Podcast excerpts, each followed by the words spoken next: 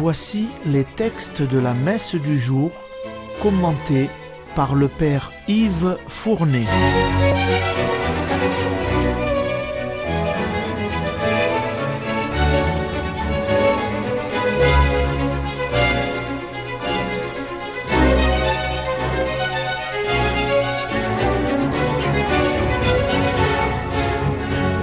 Bonjour, chers auditeurs et auditrices de Radio Maria.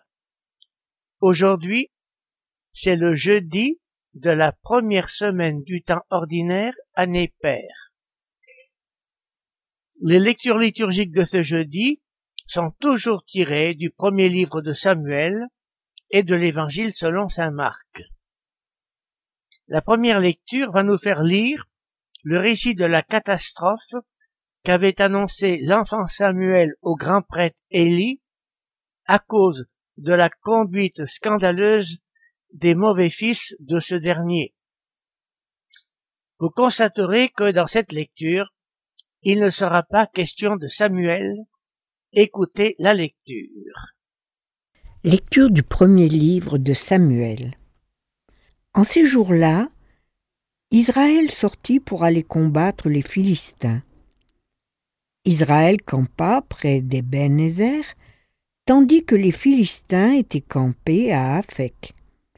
Les Philistins se déployèrent contre Israël et le combat s'engagea.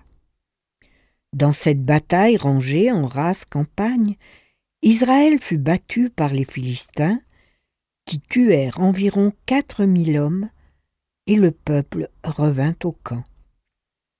Les anciens d'Israël dirent alors pourquoi le Seigneur nous a-t-il fait battre aujourd'hui par les Philistins?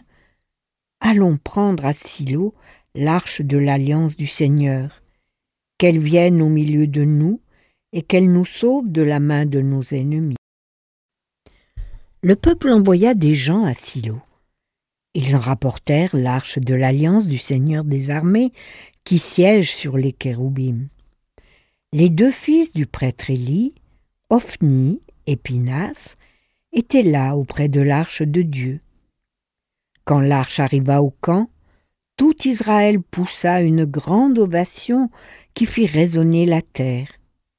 Les Philistins entendirent le bruit et dirent Que signifie cette grande ovation dans le camp des Hébreux? Ils comprirent alors que l'arche du Seigneur était arrivée dans le camp. Alors ils eurent peur car ils se disaient Dieu est arrivé au camp des Hébreux. Puis ils dirent Malheur à nous. Les choses ont bien changé depuis hier. Malheur à nous. Qui nous délivrera de la main de ces dieux puissants? Ce sont eux qui ont frappé les Égyptiens de toutes sortes de calamités dans le désert. Soyez forts, Philistins, soyez des hommes courageux, pour ne pas être asservis aux Hébreux comme ils vous ont été asservis. Soyez courageux et combattez. Les Philistins livrèrent bataille. Israël fut battu, et chacun s'enfuit à ses tentes. Ce fut un très grand désastre. En Israël, trente mille soldats tombèrent. L'arche de Dieu fut prise, et les deux fils d'Élie, Ophni et Pinas moururent.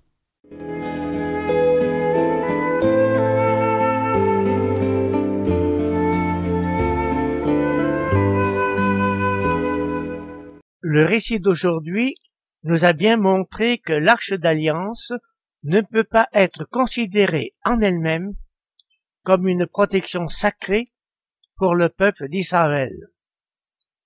Cette superstition, Dieu n'en veut pas, aussi, l'arche d'alliance est prise par l'ennemi, le désastre fond sur les Israélites, une grande bataille a lieu, et les deux fils du grand prêtre Élie sont tués. À l'annonce de la triste nouvelle, Élie tombe à la renverse et se brise la tête. Ainsi se réalise le terrible message que Dieu avait confié à l'enfant Samuel pour le grand prêtre Élie.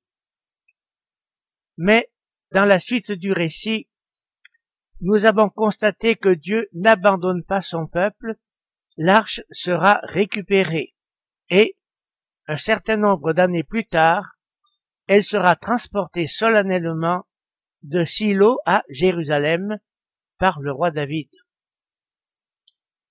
Dans ce récit, nous avons fait aussi connaissance avec un peuple qui sera très méchant avec les Israélites, le peuple des Philistins. Ironie de l'histoire, ces Philistins, que le roi David vaincra définitivement, se sont pour ainsi dire vengés en imposant leur nom au pays d'Israël, le pays des Philistins, ce qui se dit par un seul mot, la Palestine. Mais que va devenir le peuple d'Israël? Comment va-t-il faire face à ces épreuves? Nous le verrons demain. C'est maintenant l'Évangile. Nous retrouvons Jésus dans la région de Capharnaüm. Jésus va guérir un lépreux en réponse à sa foi. Du coup, sa renommée va grandir de plus en plus. Écoutez l'Évangile.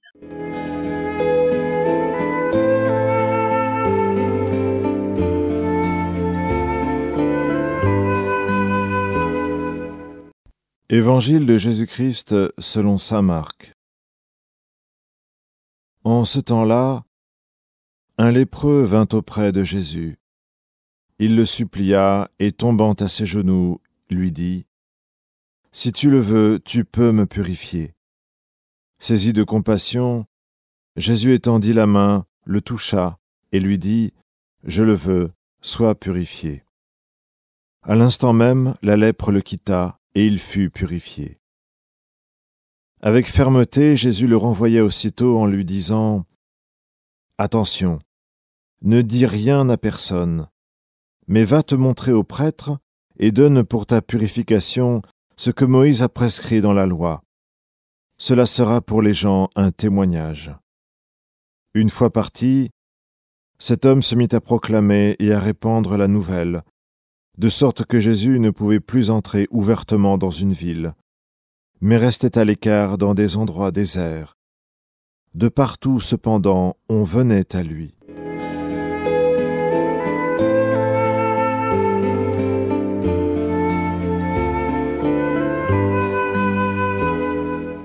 Vous le savez maintenant, la loi de Moïse interdisait à tous les preux de s'approcher de quiconque. C'était la seule façon qu'on connaissait à l'époque pour s'en protéger. Mais pire, vous le savez aussi, la lèpre était considérée comme une impureté légale.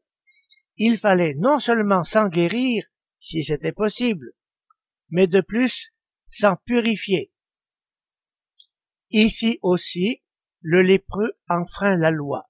On a lu ceci le lépreux vient trouver Jésus, tombe à ses genoux et se met à le supplier.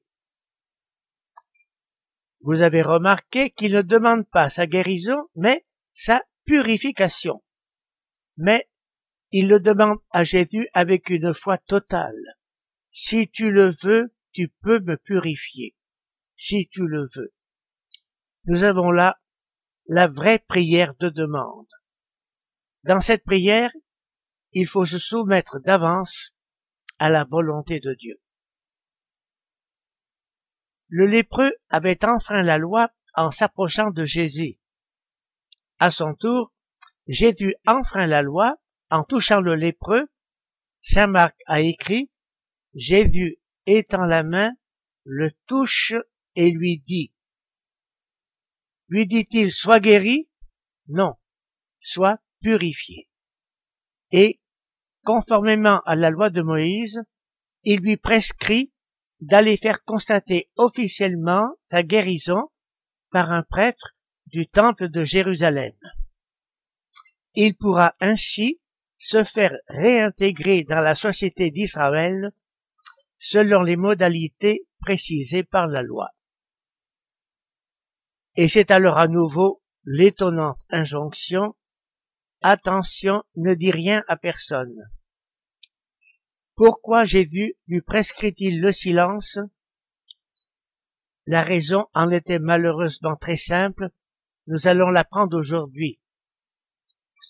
Jésus craignait que l'abus de ces miracles ne surexcite les espérances messianiques populaires et qu'elle ne soit en conséquence une cause de méprise totale sur son identité de Messie telle qu'il l'aurait à la réaliser. Saint Marc en a fait un thème sur lequel il insiste. Il a aussi écrit qu'à cause de ses succès, Jésus était obligé d'éviter les lieux habités. Mais son ministère n'en était pas compromis pour autant, car désormais, c'était la foule qui allait à lui, même à travers les campagnes désertes. De cet évangile, nous retiendrons aujourd'hui cette leçon spirituelle. La vraie prière de demande se soumet toujours préalablement à la volonté de Dieu notre Père. Terminons par la prière suivante. Dieu, qui peut mettre au cœur de tes fidèles un unique désir, donne à ton peuple d'aimer ce que tu commandes et d'attendre ce que tu promets, pour qu'au milieu des changements de ce monde, nos cœurs s'établissent fermement là où se trouvent les vraies joies, par Jésus-Christ. Amen.